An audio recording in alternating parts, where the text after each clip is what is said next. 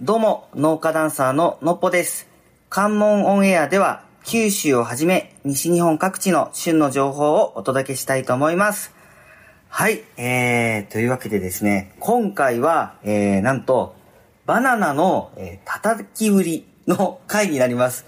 で、今ですね、場所もですね、実はまた壇の浦パーキングエリアを飛び出しまして、今日はですね、なんとそのバナナの叩き売りの保存会の会長を、えーされている方の、えー事務所の方にお邪魔しております。それでは早速、えー本日のゲストをお呼びしたいと思います。えー、門司港バナナ叩き売り保存会会長の日野会長です。よろしくお願いします。よろしくお願いします。あーさっき実はあの、はい後ろで日野会長がテレビに出演されてる映像を見ながらですね、はいちょっと少し話聞いたんですが、はいバナナの叩き売り、実はあのテレビの今の映像初めてだったんですけど、はいものすごい聞いててワクワクするというか、はい。すあのリズムとかあの調子とかすごいあのかなり自分好きだなと思ったんですが、はい。はい。今日はそんなバナナの叩き売りのそもそもの歴史とか、はい。そういった部分についてあの教えていただけるということですごく楽しみにしております。はい。はい、よろしくお願いします。はい。はい。それで早速なんですが、はい。そもそもなぜバナナの叩き売りっていうものが、はい。門司港で始まったんでしょうか？はい。あの、そもそも始まりはですね、はい。バナナが日本に輸入されたのは、明治の36年ええ頃ではい。当時あの、台湾のキールン港から、はい。まあ、商人が神戸に、えーバナナを持ち込んだ。神戸。はい。神戸に。それがはい。始まりで、はい。えーそれから、えー明治の41年にですね、はい。それ以降ですね、戦前の4、5年前まで、はいえーバナナがですね、はい大量にその日本に運ばれて、はい。その運ばれたところで、一番最初に着く港が神戸ではなくて、はいこの門司港、ええポートはい。門司にその着いたはいですね。だからポート門司が国際航路になって、はい。今年で明治の22年になってますから、はい。えー今年で130年を越したんですが、ええすごい。まあ130年。はい、130年越して、はいえーあのまあ、国際航路としてですね、はいえー栄えた時代、はいその頃に台湾からですね、はいバナナが大量に入ってきたと。はあ、はあはあ、そして、その台湾から入ってくるときに、はい船で入ってきますから、はい船便でその10日以上旅をしないといけない。ああ、なるほど。そうするとバナナは青いうちにもぎ取られて、はい。トウモロカゴに入れら入れられて、はいそして運ばれてきたんですが、はい。船の中ではい。傷むバナナが出る。ああ、なるほど。はい。あの傷んだらもうそして色がついたら売り物にはならない。ああ、そうなんですね。そうなんですええ黄色の色がついたらですね、はいもう売り物にはならないから、はい青いうちにはい室の中に入れて、はい温度調整をして色をつけるというのがええバナナなんですね。初めて知りました。はいええだから、はい。あの色がついて傷んだバナナはもう船が門司港に着いた時にですね、はい。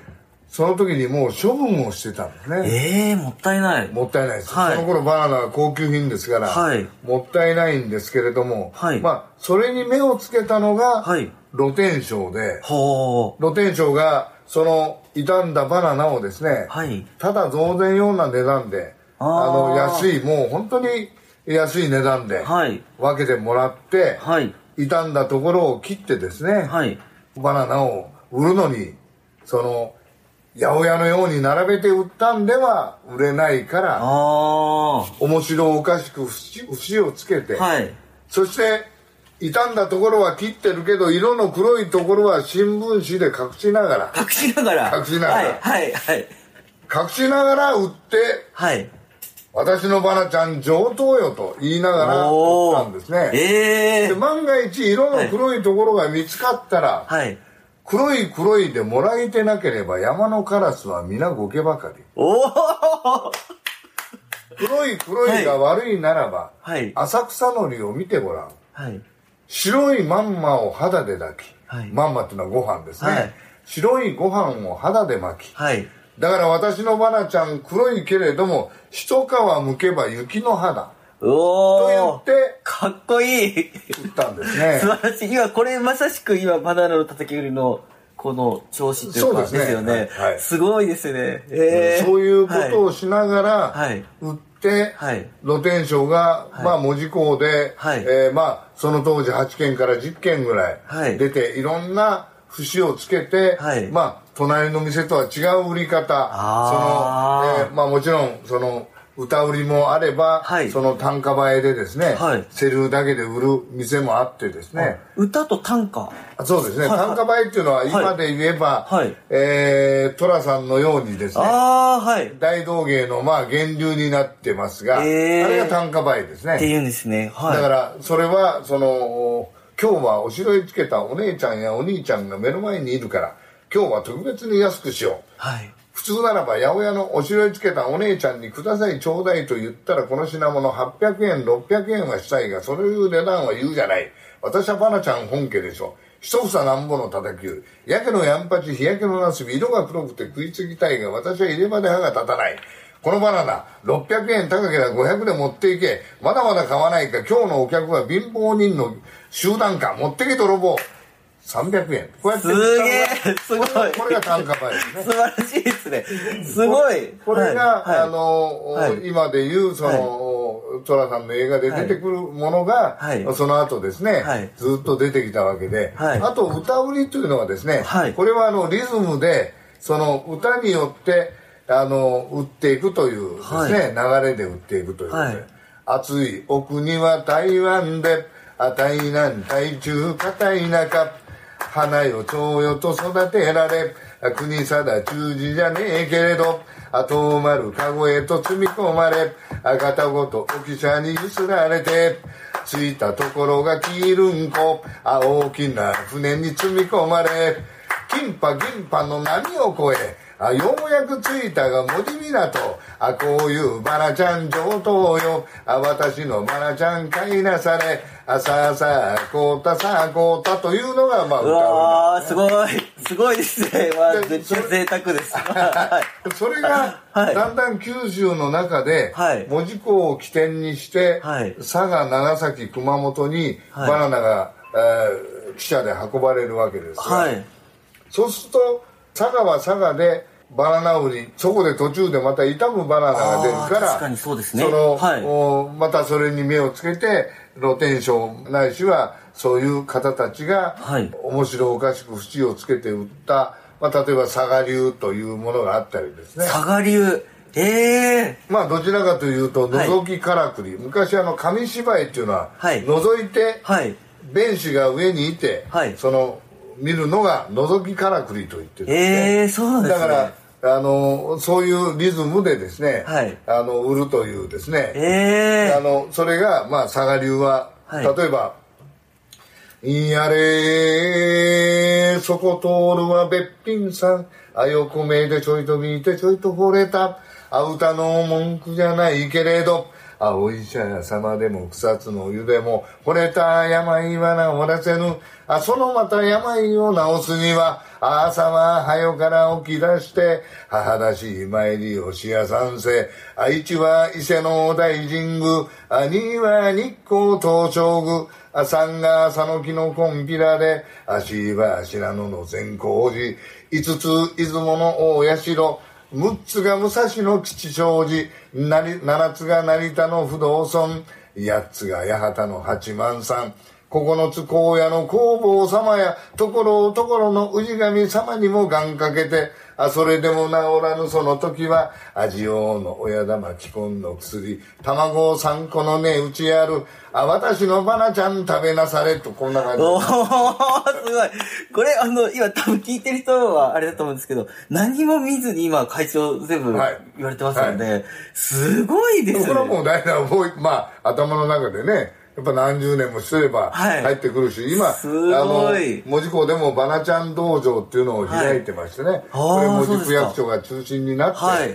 バナナの叩き売りをですね、はい。これあの残していこうということで、多くの方に、えー勉強してもらおうということでやってますが、はい。あのそんな時にやっぱセリフを覚えるのも大変だけど、はい。覚えたと思ってはい。でも人の人の前でやると、はい。もう真っ白になってああ、なるほど。頭からセリフがなくなっていくとはい。い。うことも、はい。えまだまだ最初のうちはあるんですね。わあ、そうなんですね。だから叩き売りも、はい。まあ、明治からその、はい。行われてて、はい。その歴史と伝統文化がですね、はい。やっぱあるんで、はい。い、ろんな売り方がある中で、はい。い、ろんなリズムがある中でそれが正解ではなくて、はい。それをいろんな方がこなしてやっていけばはいいいんではないかなと。いやー、すごいですね。早速実演してもらって、ちょっと今めちゃくちゃ贅沢な気持ちです。えいやー、なんか本当佐賀流と、その最初のその、はいえっ、と、短歌と歌の時、はいそのリズムが抑揚違う。違います。ねはい。まあ私一応ダンサーとしての、はいあの、お仕事してる部分もあるんで、はいはいすごくなんか興味深いというか、はあの、すごいです。なんか日本人のリズムというか、そうですね。はい。だからあのもともとはそのどちらかというと、はいその横棒になったようなですねあーの極端な話をすればお経のようなあー、なるほど。春よ三月春雨に弥生のお空に桜散る大主仙台立てこうが昔の方はだからこういうダミ声でやってたんではないかなと思うんですねええー、そうなんですね。だからあの、はいはいはい。おまあヤシの工場ですから、はいそのおそういうダミ声でですね、はい客を寄せてですね、はいえーそのやってたんで、まあ、どうしてもそのお棒読みのずーっと横一線になっていく、はい。っていうのがまあ主力だったと思うんです、はいはいはい。それが佐賀に行ったら、はい。そのなんか柔らかくなっていって、はいはいはい。そので抑揚がついて、はいはい。あそうするとあ聞いててそのなんか楽しいねっていうのがその佐賀流なんかでもそうだし、へー。熊本もな大体似たようなもん、ええー、そうなんですね。だ。からやっぱそういう変化があって、はい。人によってはい。それぞれ、はい。あのリズムを変えていいし、これで正解っていうのはないんで、はい。だからあの個性を出すということが大切ですよね。すごいですね。だからセリフも個性を出して、自分なりに作ってみるということも大切なんですね。ね。じゃあもし海外の、まあ、例えば日本語がちょっとお得意な方が、はい。こうそのバナナのこの調子を習ったとして、はい。はい。母国のリズムとかではい。言い出すとまた独特なものが生まれるってことですよね。そうですね。あの、まあ、英語であったり、まあはいはいその、もちろん台湾でもね、はいえーそれから、えーアジアの国々でもね、はいその、やってみても面白いと思うし、はいただ、その、日本語ではい。売ることもできなくはないというか、はいはいあの、日本語でリズム売りの場合はですね、はい。外国の方っていうのは結構リズムに乗るんですね。ええー、そうですね。だから、はいそのリズムに乗って、はい意味は分からなくても、はいあの最後値段言った時に手挙げちゃうんですね、え えー、すごいですね。だからやっぱそれは、えーはいあの日本語だから通じないということではなくてバナナ売りのやっぱりリズムだとかはい。その喋りでもそうなんですけど、ええー。こうやはり威勢の良さっていうかああ。それが、はい。や売れるうだろうと思うんですね。ええー、すごいですね。だから昔の方たちも、はい。その国の土産にこの門司港も、まあ、もちろん下関もそうでしょうが、はい。その日本全国から集まってですね、はい。この門司港なんかでは多くの方たちがあ商売人の方もそれからあそれ以外の方もですね本当にあの集まってた町、はい。港町なんで、それで国の土産に交わすのが門司港名物バナナ売りということで、ね。だから酒ばっかり品飲んで子供の土産に買わんやつはね。豆腐の角に当たって死んじまえみたいなことも言うんですね、えー だから土産にはこのバナナを持って帰れよみたいな、ええそれでそのう国の土産に交わす、はい。これが港町としてえー栄えた理由だろうとね。すごいですね。だからももう昔から、まあ、国内ですけど、それでも当時まだそこまでこう国内のこの移動とかが盛んじゃない時代に、はい。はいその、それこそいろんな地方の人が集まってて、はい。その状況でそのリズム、調子に合わせて、全く違う地方の人たちのなんか心を掴んで、はい。バナナ売って、それが今で言えば世界で、例えば、はい。先ほどテレビのあの、ワンシーンでばハワイではい。されてましたけど、はい。やっぱりこの、今度は国も超えて、言葉も通じない人の心を掴んでってことですよね。それがやっぱりあの、はい。大道芸だろうと思うね。おー、すごい、素晴らしいですだからあねの。大道芸はやっぱそれですよね、言あー。葉ではなくてやはり、はい。あの動作だとか、はい。それからひょいろんな表情それから、はい。バラナウリの場合はあの叩き売りの場合にはあの、はい。叩く棒があったりします、ああなるほど、はい。叩き売り叩きっていうのはその棒から来てるそうですね。叩いて売るということで叩き売り、ええだからあのバナナを叩くんではなくて はいはい。棒で棒を叩く箱だとか、はい。あの机を叩いて、はい。その昔はみかん箱の上にですね、はい。戸板を置いて、はい。えーその上にバナナを置いて、えー。その隠しながら隠しながら、はい。叩きながらはい。威勢よく売ってたと思うんですね、ええだからそれはアメリカでは海外の文化ではないんですよねあああなるほど。叩いて売るということ。は、はいはいだから何だろうかと、はい。叩きながら売ることが、はいはい。でリズムで音楽で売るっていうこともないわけですから、はいはい。はいやっぱそれが珍しいのもある、えだからやっえぱそういうのがやはりこのバナナの叩き売りのまあ延々と続いてきた、はい。そして、えー地元に根を生やして、まあ、い。ろんな地方まで広がっていってですね、はい。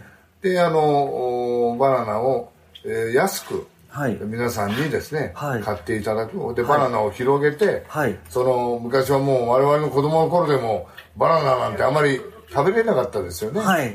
だから病気になった時とか、はい。はい。そんな時しか食べれなかったものがああの昔はまださらに食べれなかったんだろうと思う、はい。だから叩き売りでやってたらあバナナがこんな値段で買えるんだと。はい。それもまあカットしてますからね、はいはい。一房ではなくて売はいってたと思はいうね、はいはい。だからそれでもあの買えるという200円300円で買えたらその頃の200円300円は結構高い値段そうですよね。はい。まああの明治の時にはね、はい。えー100円以下だったかもしれませんけれども、はいはい。まあ、大正になって昭和になってですね、えー、200 100円から200円300円でねなってきたかもしれません、はいうわー、すごいです。今すぐにもう、というかそもそも、あの、もう僕自分は今日心の中で、はい。バナナの叩き売りをどこかで会長にちょっとお見せしていただけませんかとか、ちょっとお願いしてみようかと思ったんですが、まさかもうものすごいいろんな流派の叩き売りまで聞けて、ちょっと今すごく嬉しいです。はい。はい。で、い今ですね、ちょっとあの、収録の、はい、はい、時間が、あの、気づけばあっという間に、はい。過ぎてまして、ちょっとあの、前編はこの辺で一旦、はい、はい。終えまして、はい。後編はアフタートークっていうことで、また、今度はそのバナナの叩き売りだけではなく、広くその、日野会長のお話とかいろいろ聞けたらなと思ってます。はい、はい。それでは前編は一旦この辺ではい。終わりたいと思います。日野会長ありがとうございました。ありがとうございましたどうも、農家ダンサーののっぽです。関門オンエアでは、九州をはじめ西日本各地の旬の情報をお届けしたいと思います。はい、えー、というわけで、えー、今回はバナナの会の後編、アフタートークになります。それでは早速、本日のゲストをお呼びしたいと思います。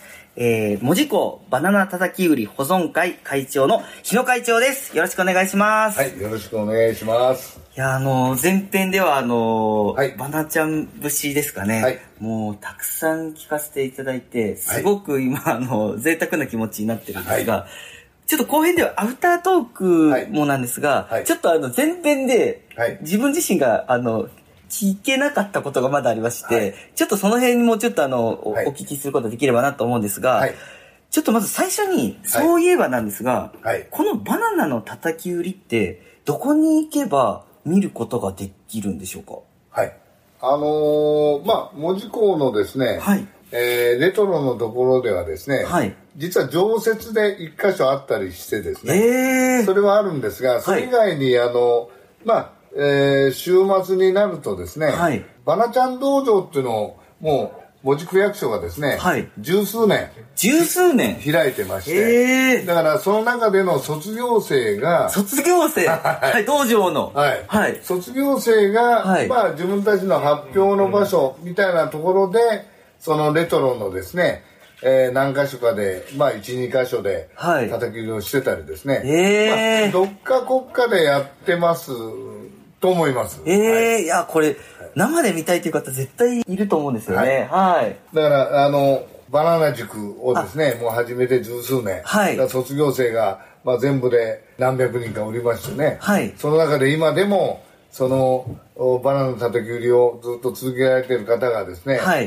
やっぱり合わせると100人弱ぐらいおられるんじゃないかとおー、思うんですごいですそね。の方たちが、まあ、はい。いろいろ叩き売りをやってるとえいうところですね。えはい。い。やー、これはもう本当直接また、え、ちなみにそこにはこう、スペシャル会みたいな形で日野会長が実演されてる時もあったりするんですか？ああの、はい。まあ、極力ですね、はい。あの、私は、あの、会には、あの、バナナ塾にはですね、はい。あの、関わって出てますけれども、はいあの、私が実演で、えー見せるのは、1回か2回ぐらい。おー、じゃあね今日はとてもレアな、もう回ですね。はいすごい。はい。そんな感じで。はい。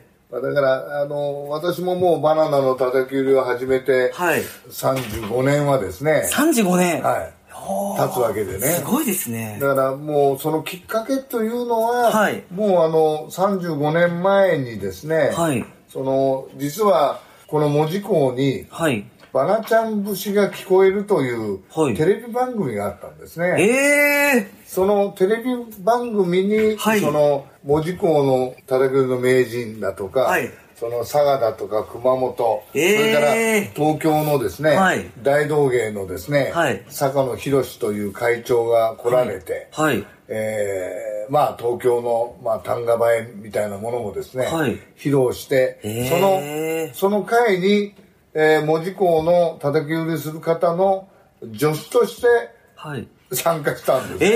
ええ、その時はじゃあ、ま、まだ全くやったあやったことないですええだから、あの、助手として参加して、はい。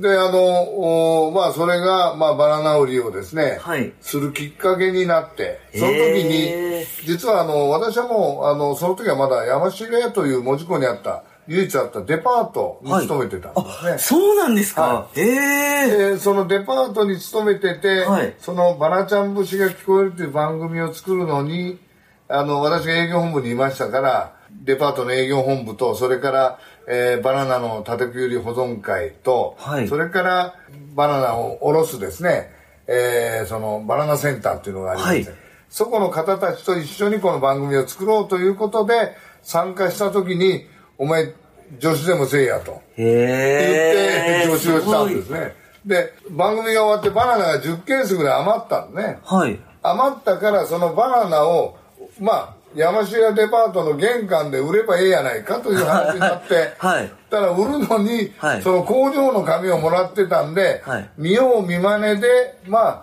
始めたというのが、そのへー35年前の始まりなんですね。あ、そうなんですね。はいあ、じゃあもう特に、その、例えば今であれば塾があるということなんですが、そこで習うでもなく、もう独独学というか、はい。はい。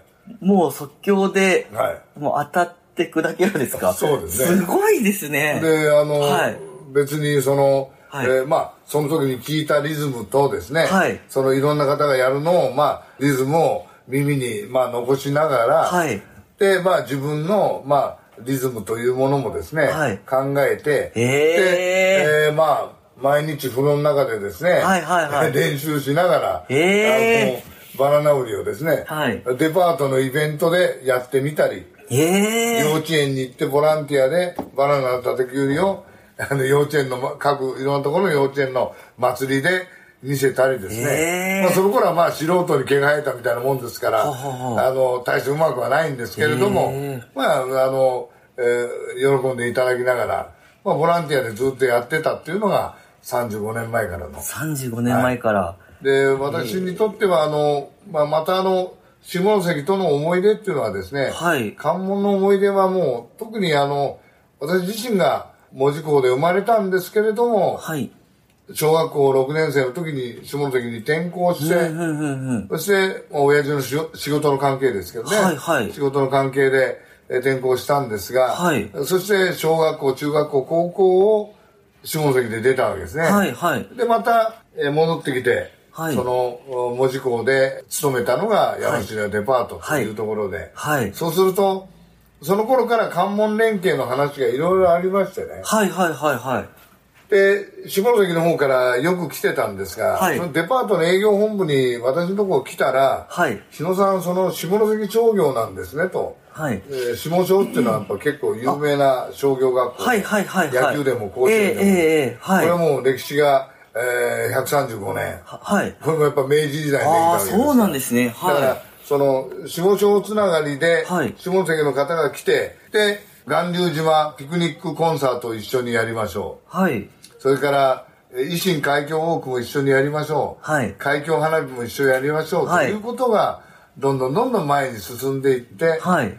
でそのバラ直りもですね、はい今では、まあ、ここ2年は行けてないんですけど、はい下関の選定祭の時にですね、はい壇ノ浦まであの行ってですね、はいえー選定祭の会場ではいバラ直りをする、うわだからー、すごい。はそんな交流が、い。はい。えー私のそのまあ仕事柄デパートからそれから始まって、まあ、もちろん幼少時代が文字と下関を行ったり来たりしてたんではい。そんなことがこのバナナの叩き売りを通じてはい。関門連携にはい。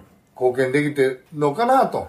ありがたいなと思ってますけど、ね、そういうことですね。はい。もともとがその、えっ、と、日野会長自身が、まあそう、そういうふうにこう、関門を行き来しながら、はい。こう、せ成長していっている中で、はいそうです。はい。その、後々、はい。まあ、きっと偶然に近いだだろうなと思うんですが、バナナの叩き売りに出会い、そしてそのバナナの叩き売りがいつの間にかその関門をつなげる、また架け橋になってるってことですよね。はい。はい。すごい偶然というか、ちなみにこの、はい。先ほどあの前編でさ、まあ、佐賀流とか、まあ、熊本っていうワードも出たんですが、はい。バナナの叩き売りのこの保存会というのは、九州の他の地域にもあったりするんですか？そうですね、はい。あのそれぞれ佐賀流の継承者がいてはい。そそこに延々とつながっていってるはい。売り方がですね、はい。熊本は熊本流で、はい。えー団体がいて、ずっと熊本流バナナの叩き売りというう団体ですね、えー佐賀流は佐賀流であるわけで、そこが延々とつなげていってると、だからえー門司港バナナの叩き売り保存会もですね、はいえーこうやってまあ門司区役所の協力もいただきながら、はいその軸も開いてですね、はいその一人でも多くの方にはい。あの経験をしていただいて、はい。身につけていただいて、はい。それがその大道芸でね、はい広がっていけばいいなということで、はいあの門司港バナナの叩き売り、はい。えーというのはですね、はいえー今行ってる広げ広げ方をしてるということですね。いやー、すごいです。これはその、なんて言うんでしょう、体験みたいなのは、その、比較的、その塾っていうのは、なんとなくイメージでしっかりした、えっ、と、学びなように聞こえていて、逆にその、もっとライトな体験っていうのもあったりするんですか、まあ、ライトな体験はですね、はい例えば私がバナナの叩き売りをしてる時に、はい。やってみたいっていう方がいるえ えー、すごいですね。それなら、はい。おいでおいでと、はい、はい。子供なんかでもおいでおいで。ああ、いいですね、お子でさん。あの横に来て、はい。まあ一応紙にして、はい。で私が横で叩きながら、はい。台をね。で子供にただ漢字が読めない小学生だと読めなかったりするのがあるんで、まあ、あのそれをちょっと教えながらちょっとや,、えー。やってみると。であのすね。北九州ではですねあの、えー実は、えー修学旅行が、はいあの遠くに行けなくて。近場でということがこの2年前からはい。ありまして、はいであの門司港ホテルに泊まって、はい。えー修学旅行生がですね、はいはい小学校の修学旅行が北九州の子供なんですが、はいえー来た時に、はい。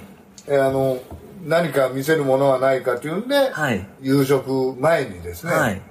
バナナの叩き売りを披露する、ええー。その時に。生徒にはい2人ぐらい出てきてもらって、はい体験してもらって、はい。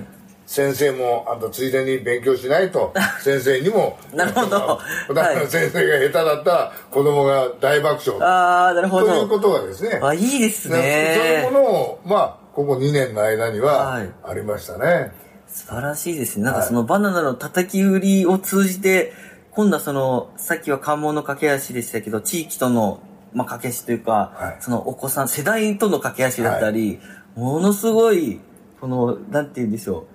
すごいものですね、バナナの叩き売り。そうですね。はい、はい、はい。シンプルにそう思いました。はい、だから、まあえー大道芸としてね、はい。あの残しながら、はい。皆さんに親親しまれるように、はい。小学生から幼稚園児からあん。の幼稚園でも取り組んでるところもありましてね、ええー、そうですか。はい、で保育所でもですね、はい。そのバナナ売りをですね子供風にそのやって園芸の時にはい。発表会かなんかの時に見せるとかですね。いいですね。まあそんなことも、はい。あのはい。やってますから、はい。だから、あのー物を売る原点でもあるんで、はい。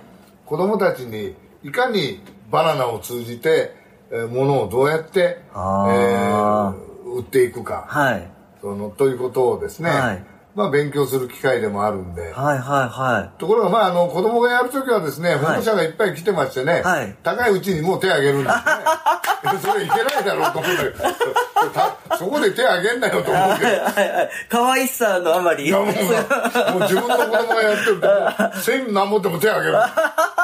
それは違うだろうと思うんだけど。え えー、すごいですはいね。だからやっぱそういうことが、まあ、地域の中ではいいろいろやってるということですね。いやー、素晴らしいですね。はいこれもでも本当に、もう、この文字というか、どはい独自というんですかね。のそうですねはい全国では見れないですもんね。ねこのはい街だから見れる景色ですよね。はいはいいやー、素晴らしいですね。いやー、ちょっとあの、このじお時間の方がちょっと迫ってきたんで、はいはい。この辺でそろそろ終わりたいと思うんですが、いやー、ちょっとバナナの叩き売りっていう風に聞いたときに、すごくピンポイントな風に聞こえていたんですが、はいその中身はもうものすごく広がりのあるものっていうか、そうですね。はい、いや、素晴らしい文化で、これからもこの叩き売りの文化が、はいこのバナちゃん節がはい。ずーっとこう語り継がれていくといいなとはい私も思いました。はい。はい。はいでは、はい。あのー今回、アフタートーク、はい、この辺で終わりたいと思います。それでははい、本日の、えーゲスト、文字工バナナ叩き売り保存会会長の日野会長でした。ありがとうございました。ありがとうございました。